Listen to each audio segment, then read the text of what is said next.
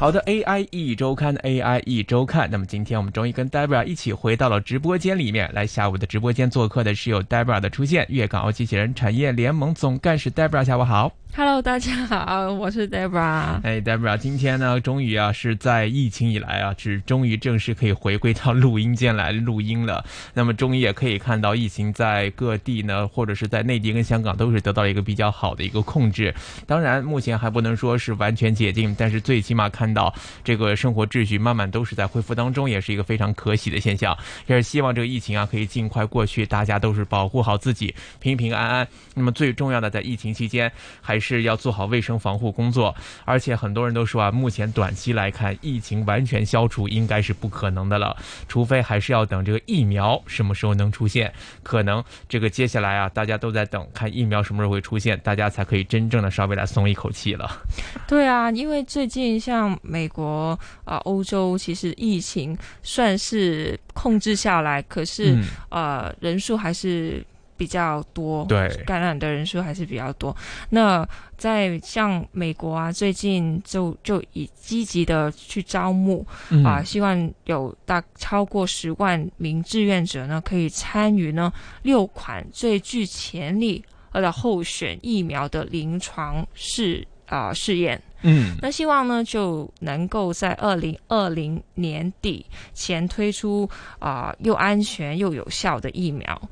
那根据呢路透社二十二五月二十二号的啊、独家报道呢，美国的计划呢会将啊、一般啊花要花上十年的疫苗研发以及测试过程呢压缩到几个月。那为了达到这个目标呢，进度领先的制造啊商呢，如果自家的候选啊疫苗失败了，就必须同意呢把你所有的资料呢、分享，嗯，然后把自己的临床的试验网络呢借给竞争对手去使用。哇，那 所以呢，它每一款的呃候选疫苗呢，在初步小型的实验证明对人体完全啊、呃无害以后呢，七月起呢就将呢分别对两到啊两至三两至三万名啊、受试的者进行大规模的临床试验。那负责设计临床试验的啊、福瑞的哈金森肿瘤研究中心呢的疫苗专家啊、他也透露，这些研究呢，呃，可能需要呢招募十到十五万啊、的名的志愿者。嗯那为了更加快找到解解，就是我们希望找到这个疫苗，就是其实是解药呢，就对医医疗人人员还有一些疾病呢，仍然在散播的社区进行测试。嗯，那观察候选疫苗呢，能不能够减少它新增的病例啦？然后，美国的国家卫生研究院啊、院院长呢也表示，这些试验呢也可能去海外进行。那当中呢也包括病毒才刚刚开始蔓延的非洲。嗯，确实，其实这个关于疫苗的问题啊，其实大家都在广泛讨论。其实不光是美国，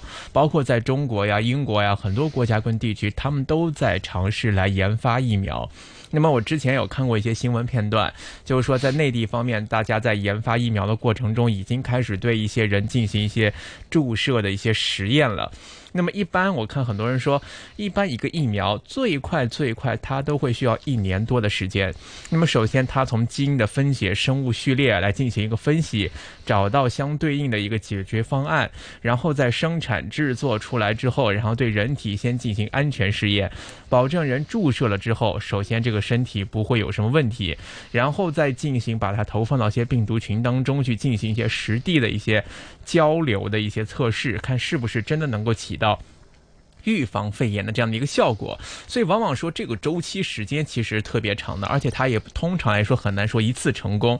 都像美国，他们都是很多间药企同时来进行这个测验，包括都有一些规定，就是说，如果你的实验失败了，你还要把数据共享出来。当然，这个对于参与或者是失败的一些药企来说，可能会有一些无形的损失。但是，出于人类的一些更广阔的一个需求，或者说是人道主义的目的来说，那这样做当然是可以更好的去加快推动这样的一个药物的研发进程。所以，大家也会发现，就是当大家开始在肺炎的一个经济影响面开始已经有了预期之后，大家就来看。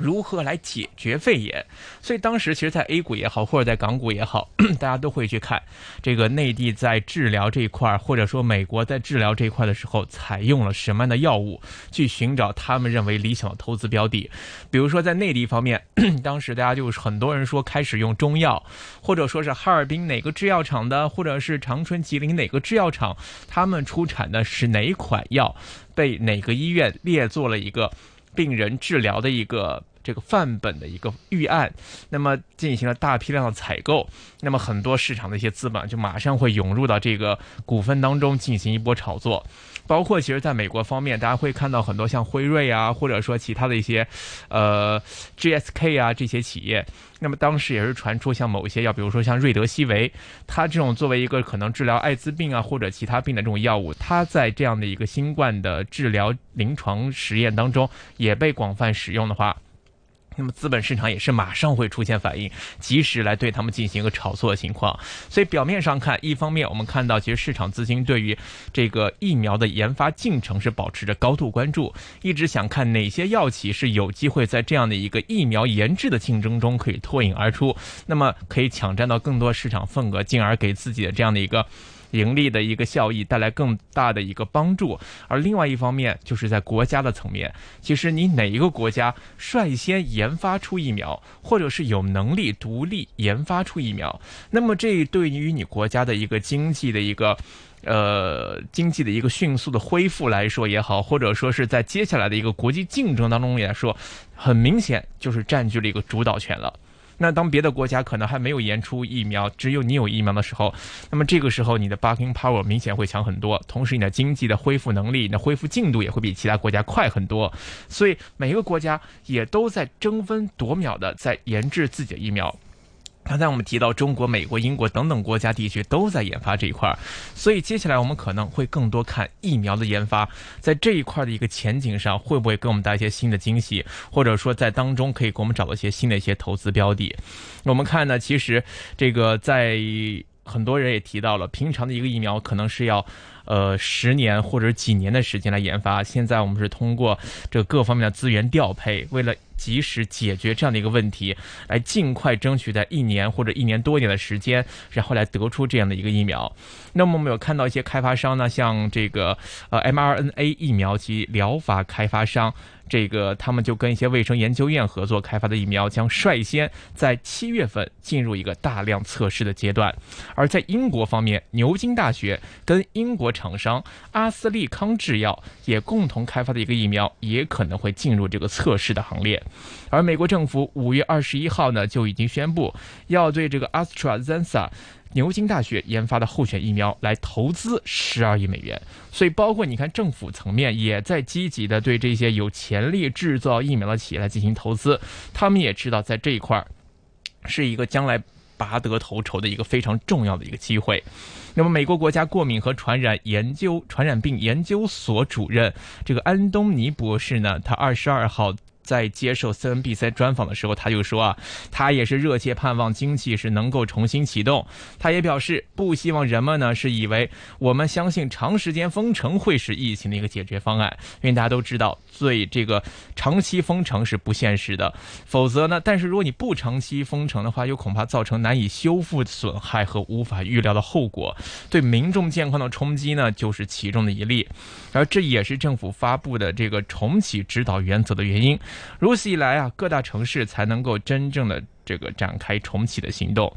那么可以看到啊，这个候选疫苗目前看起来前景不错。那么他还表示啊，很乐观，可以想象美国有机会在十二月之前就可以推出到疫苗。所以说，如果在今年之内啊有疫苗推出来的话，能够真正解决这个对疫情的这样的一个危机的话呢，我想应该对人类啊应该都是一个巨大的贡献。那相关的厂商毕竟也会有很大的得益啊。对啊，好像美国的市场其实它因为这个疫情要封城，对，然后很多公司。其实很也很多人失业了，嗯，那它造成了很多人去领这个失业的救济金。对，其实看上去整个经济，美国的经济可能准备就要往下了，嗯，可是一直就看到它的股价就是往上一千点，往下一千点，有每一天都可能有五百到一千点的上下。而且，就像刚刚过去的四呃三月四月，它曾经呃启动过几次的啊啊熔断机制，嗯，那这是历史上是非常呃呃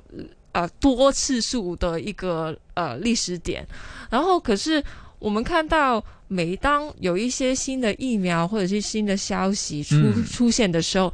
我们人还是对整个经济环境有一个憧憧憬的心态，所以很快它的呃股呃它的整个市场的呃指数又飙升了。嗯，那沿沿沿柔沿柔在呃我们刚刚所说的有很多呃疫苗可能会推出，可是呢刚好呢有其中一家 Mad Mad Moderna。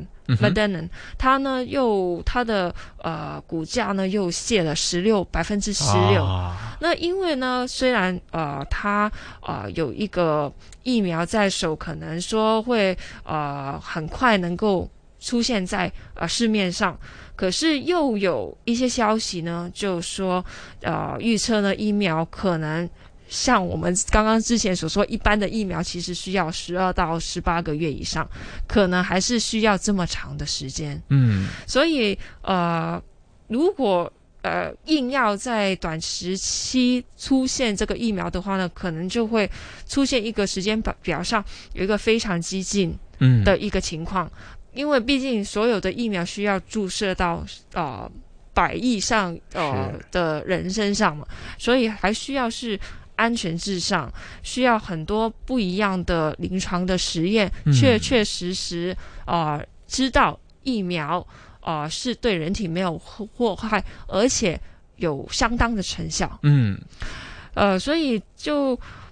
所以呃，这个